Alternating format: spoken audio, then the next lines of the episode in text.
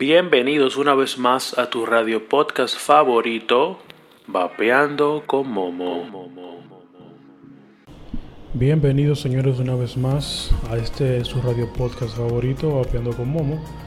Eh, les traigo una noticia publicada el 31 de marzo 2020 en CNN. Antes de continuar con la noticia, quiero recordarles señores que estoy participando en un concurso que se llama Latin Podcast Award. Me gustaría que me den su apoyo, por favor. Visiten la página del Latin Podcast Award y busquen Vapeando con Momo y den su querido voto para su podcaster favorito y así nos ayudan a continuar creciendo. Así que muchísimas gracias señores y les dejo con la noticia. El título dice, aumenta el vapeo el riesgo de coronavirus. El doctor Carlos Jiménez Ruiz, neumólogo, asegura que el efecto del coronavirus es peor para los fumadores de cigarrillos electrónicos porque sus defensas están disminuidas a nivel pulmonar. Lo primero es eh, que tengo que contarles es que empezaron mal. Quizás el redactor lo, puso mal, eh, que diga fumadores de cigarrillos electrónicos, ya que nosotros los vapeadores no fumamos, sino que vapeamos. Pero que esos son eh, detalles, detalles, que ellos, no manejan esos temas. Pero ok, no hay problema. Deberían de manejarlos, ¿eh? Pero está bien, no hay problema. El título no, o sea, la noticia, perdón, no dice más nada. Termina ahí. Poco abundante. Yo les voy a poner una parte del video donde el doctor Jiménez Ruiz habla sobre, sobre esta noticia un poco para que escuchen de sus palabras, de su boca, qué él quiere dejar dicho con esto que ojo, desde un principio no estoy de acuerdo con esto y verán por qué en el transcurso del podcast. Sabemos que existen razones claras para que en los vapeadores el efecto de este virus, del coronavirus, sea aún peor. Los, los, fumadores de cigarrillos electrónicos, los vapeadores, tienen disminuidas sus defensas a nivel pulmonar. Pero es que además también Sabemos que los fumadores de los cigarrillos electrónicos, sus células del epitelio alveolar tienen una, eh, expresan una serie de receptores eh, que mm, son los receptores AC2, a través de los cuales el virus puede penetrar en el interior de esas células. Entonces, estas son dos razones potentes que hacen que la enfermedad por coronavirus, la infección pulmonar por coronavirus, sea más grave en los fumadores de cigarrillos electrónicos, en los vapeadores, que en los que no fuman. Muy bien, señores, ya que escucharon al distinguido doctor Carlos Jiménez Ruiz eh, dar su explicación sobre el daño que hace el vapeo en los pulmones de los vapeadores en contra del coronavirus. Yo voy a explicar un poco de la historia del doctor Jiménez para que entendamos en conjunto por qué él sale a relucir hablando sobre esto en medio de la, de la pandemia. El doctor Jiménez, presidente de CEPAR desde el año pasado de junio, el mes junio del año pasado, por dicho, Anoten ese nombre, señores. CEPAR. S-E-P-A-R. CEPAR. Se lo explicaré más adelante. ¿Por qué le digo que anoten el CEPAR?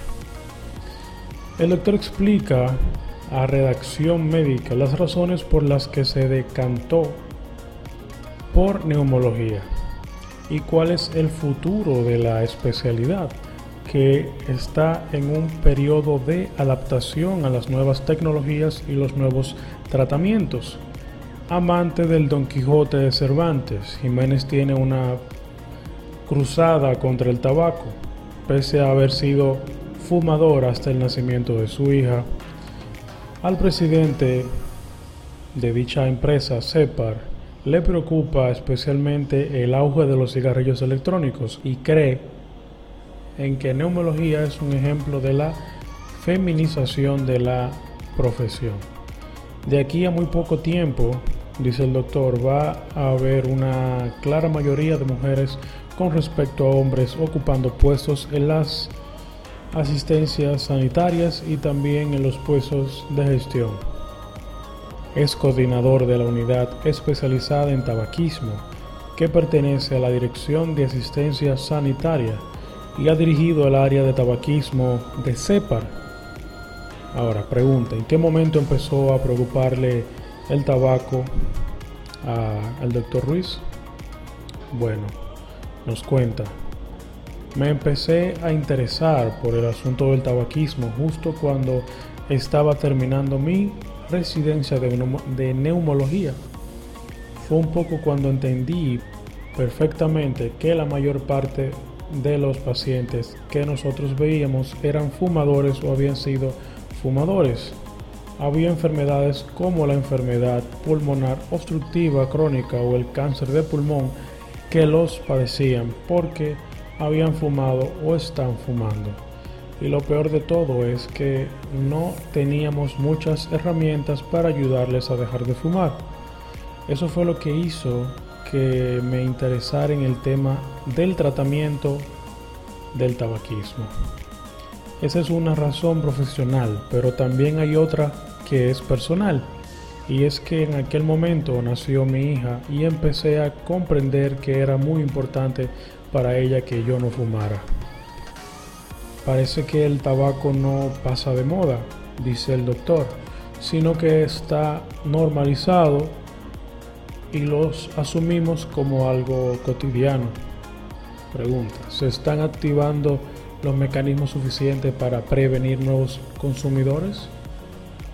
Se han hecho muchas cosas y se siguen haciendo buenas campañas de prevención, buenos programas de información sobre tabaquismo y la patología que produce, los beneficios que se obtienen como consecuencia del, del abandono del consumo del tabaco.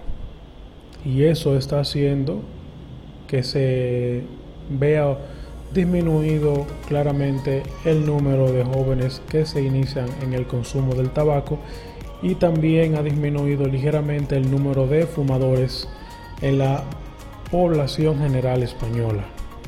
Pero tenemos unos retos y unos problemas que empiezan a aparecer.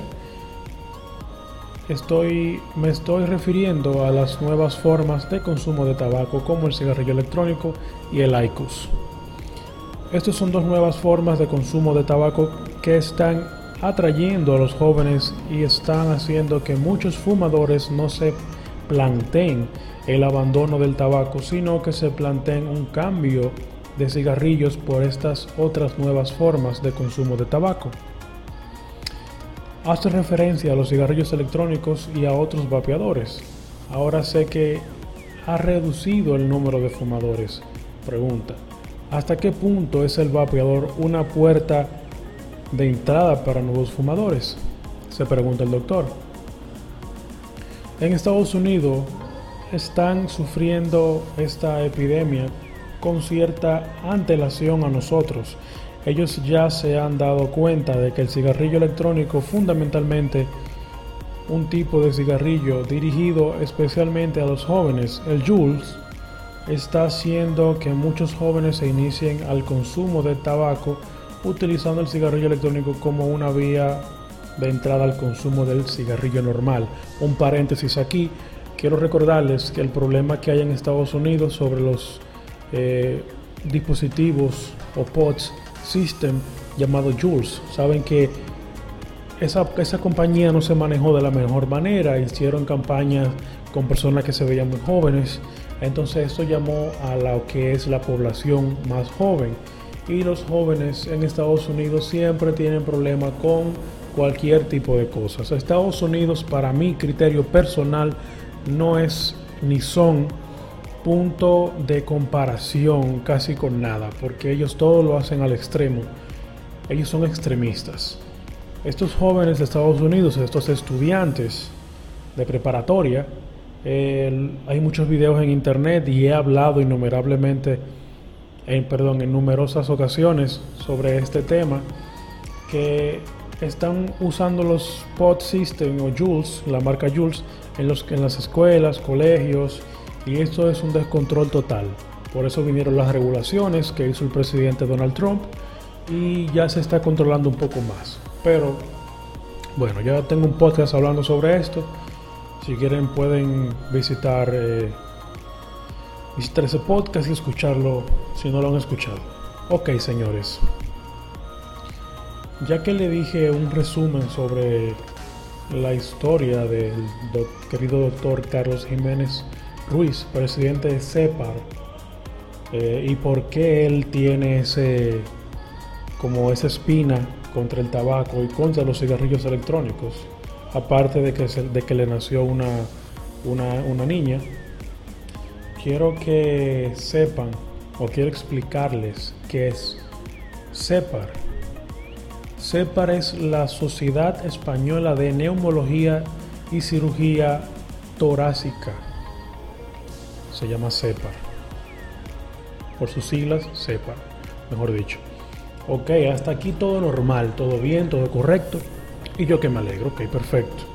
Eh, pero hay un detalle, señores, muy importante, que si no investigas, esto pasa por alto esta Sociedad Española de Neumología y Cirugía Torácica eh, es patrocinada por nada más y nada menos que nuestra querida empresa Pfizer.